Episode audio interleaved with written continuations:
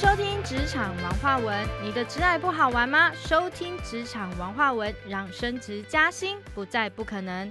嗨，我是你们的职场好朋友小米。今天呢，我邀请来了一个在业界比较少看见的一种产业，然后是一个形象顾问。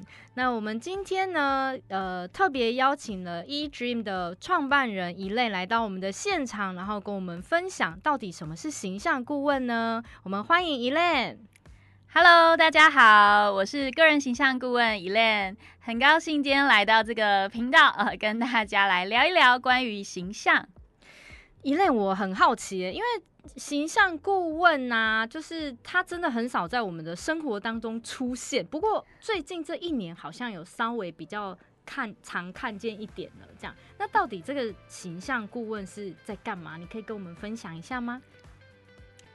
对啊，很奇妙，就是大家对于形象顾问都感觉很陌生，但是呢，我们都很会去说别人的形象如何如何，对不对？对，可能在这个电视上啊，或是朋友圈，哎，看到某个人的哎状态，可能穿的不不太 OK，或是说话不太得体，就会说哦，他这样形象不行哦，对不对？是不是？对，有没有这样感觉？有有有有，真的。对，那其实呢，所以形象是什么呢？形象也就是说，当你看到一个人的时候，接触到一个人的时候，你会看到他的穿着，会看到他的动作、他的表情，还有他的一些言行举止，然后还有他的听到他的说话，说话怎么说。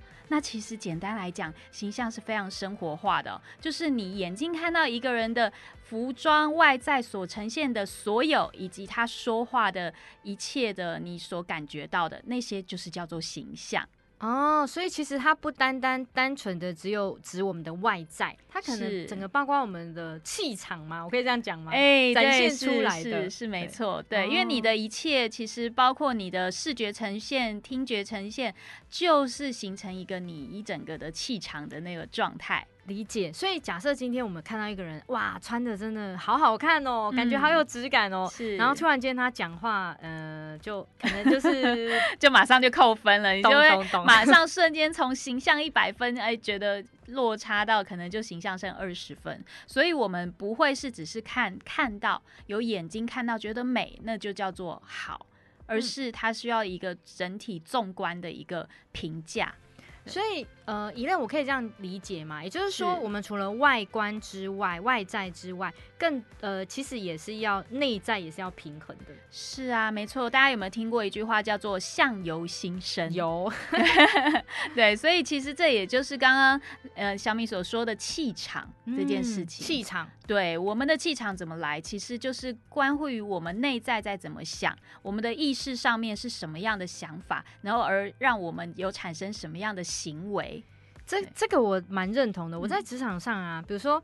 你你就去观察哦，你真的会看到有些人哦，那个气场很强大，对。然后一看，即便他可能穿的很 casual，就是穿的很休闲这样，可是很奇怪哦，你就觉得哇，他的气场很强大，然后你就可以感觉，哎，这个人感觉是主管哦，是是没错。有些人呢，就算他穿的再人模人样，很奇怪，他讲话出来就是这样 软软的，没什么力道这样子，所以真的感觉好像呃，气场这件事情跟外在如果不匹配的时候，真的会。让人家产生落差感是啊，其实我们就很简单，因为人都喜欢美的东西，对，爱美之心人皆有之。我们去买一个礼物，也要选一个美的吧？你今天要买一个水壶，你也会不会去选一个丑的吧？对不对？那所以说，在你你要喝的东西，哎，觉得好喝，你也觉得你放在这个容器里面。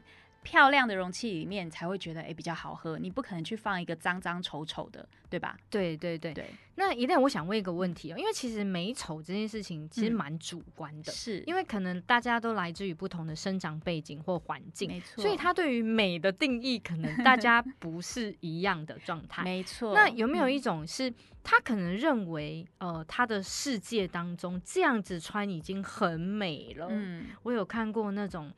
哎，那个搭起来。有有 有，我我有一个曾经认识一个朋友，然后我后来才知道他很有钱。那为什么后来我知道，是因为就是听别人说他蛮有钱的，可是他说他身上穿的都是名牌，嗯可是我真的在我听过这句话之前，我以为他穿的都是一些比较平价呃比较嗯，廉价的衣服，这样就质感没有，并不是他实际上这么好的那种感觉。，对，可是他是名牌呢。嗯然后我当时就去思索了一个问题，所以其实人呐、即便你很有钱，然后即便你穿的可能是一个名牌的感觉，是呃，名牌的衣服，可是你可能给人家的感觉，并没有把这个衣服就是互相衬托出来，这样子。其实这就是内在啊。懂懂，对 就是内在，就是说，刚刚你有小米有提到说，到底什么叫做美？每个人的这个呃主观客观意识都不一样。嗯但是呢，其实比如说我们比喻来讲，有的人喜欢像林志玲的美，嗯有的人觉得像舒淇那样子是很美。对，那所以其实他们为什么都会有各自推崇的人觉得哦，觉得他们这样很美呢？所以我把它定义美是一个高度的协调感。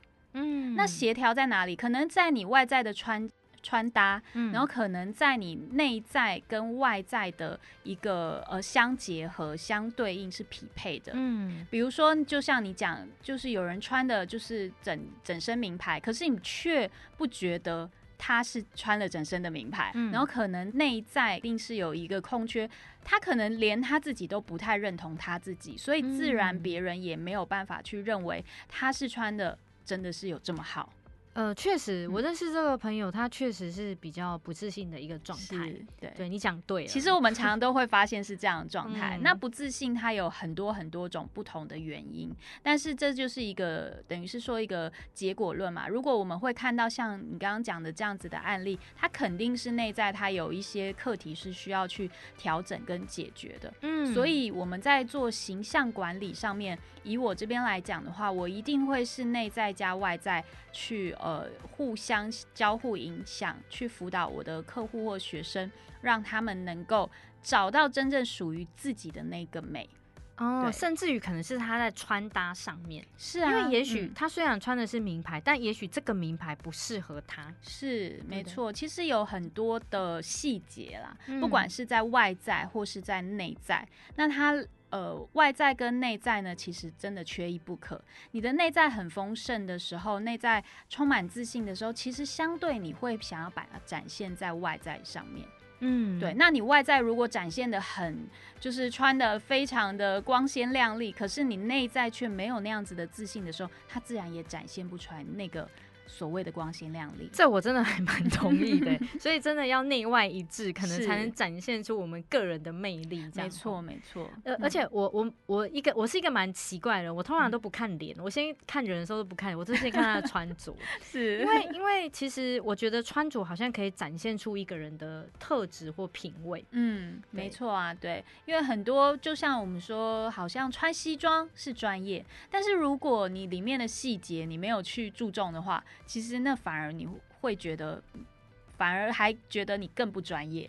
嗯，我我在职场上哈，就是因为面试很多人嘛，然后我真的看过各式各样的穿着，嗯面试的穿着。嗯那我自己也会有呃，在在呃教一些课程的时候啊，跟职嗯场有关的课程的时候，我其实也会提醒，就是如果要面试的人呢，要注意一下自己的穿着部分，因为我真的发现啊，过于宽松的西装啊，就是会让你看起来很没有精神。对呀、但你又嗯不能穿太紧，太紧又觉得很诡异，你知道吗？对对，，所以好像真的衣服就真的是要刚刚好这样。而且其实形象很重要的，嗯最大的那个威力是一种联想力。就是你今天当你看到一个人穿这个西装，你从视觉上看来，你觉得哦穿的太大了，看起来很没精神。嗯但是你从另外一个感觉的延伸，你会觉得这个人，呃，就是细节不太注重细节，哦，你会会觉得说好像嗯不太。如果我有一些比较重要事情，我可能没有办法信任他，他能够做到我想要的那个样子。确实确实，因为我们在面试的时候会观察到蛮多细节，包括从外到内，刚刚呃怡恋老师说的口条的部分呐、嗯就是或者是内在展现出来的一种气场，其实我们其实都是会去观察的。对。那那一恋老师，我想问一下哦，你是怎么会做到这个形象顾问的呢？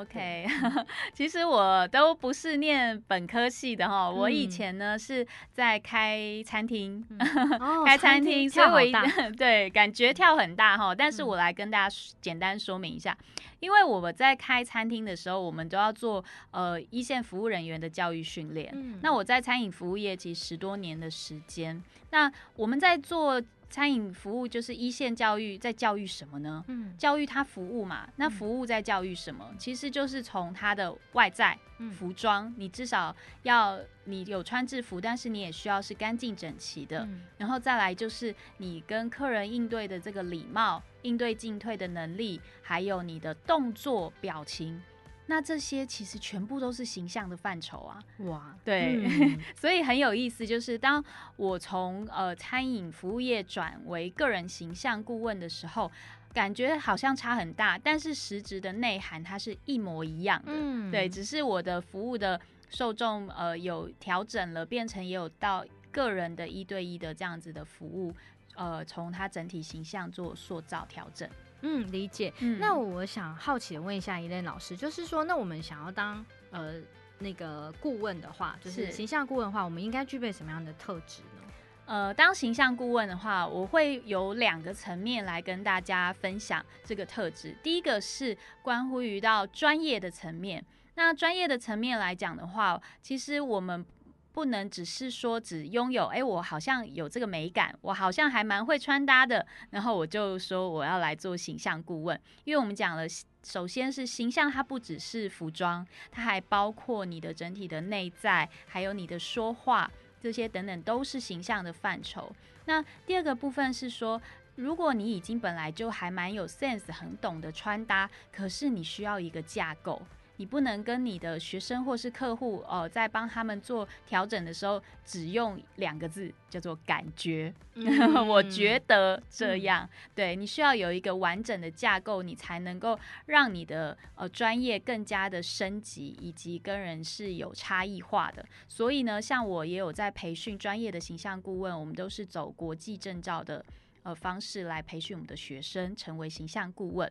哦听起来很厉害，国际的。所以这个是专业的部分。那我觉得关于到个人特质的部分的话，是我们其实形象。每个人天生都有他自己的样貌、他的长相、他的环境背景，那所建构出来的形象都大不相同。所以形象顾问，我觉得必须要拥有一颗开放的心，以及没有分别心。你不能觉得说啊，这个人很丑，然后你就嗯。觉得、啊，他形象就是没有办法做得很好，或者说这个人很美，所以你可以把他形象用得很好。嗯。其实我们是形象是不再说美丑的，嗯。而是我们讲一个如何把一个人就是塑造成一个高度，拥有一个高度的协调感。嗯，对，我觉得这句话很棒哎，就是人是没有分美丑的。嗯那你这边的工作就是让一个人如何展现他高度的协调感。对我，觉得每个人都可以让自己展现高度的协调感。是啊，是啊。所以，当一个很没有自信的人送到妍妍老师这里的时候，他其实是可以展现他的自信的。是对嘛？因为我们要，我们还是要符合实际嘛。比如说，你今天就不是林志玲，你要我把你变成林志玲，那这样是不是强人所难，除非你是小叮当。对，所以我们其实在做就是会符最符合你的，根据你的整个生活、教育环境，呃，以及可能家庭以及你个人特质所能够去综合分析出来一个最适合你的形象。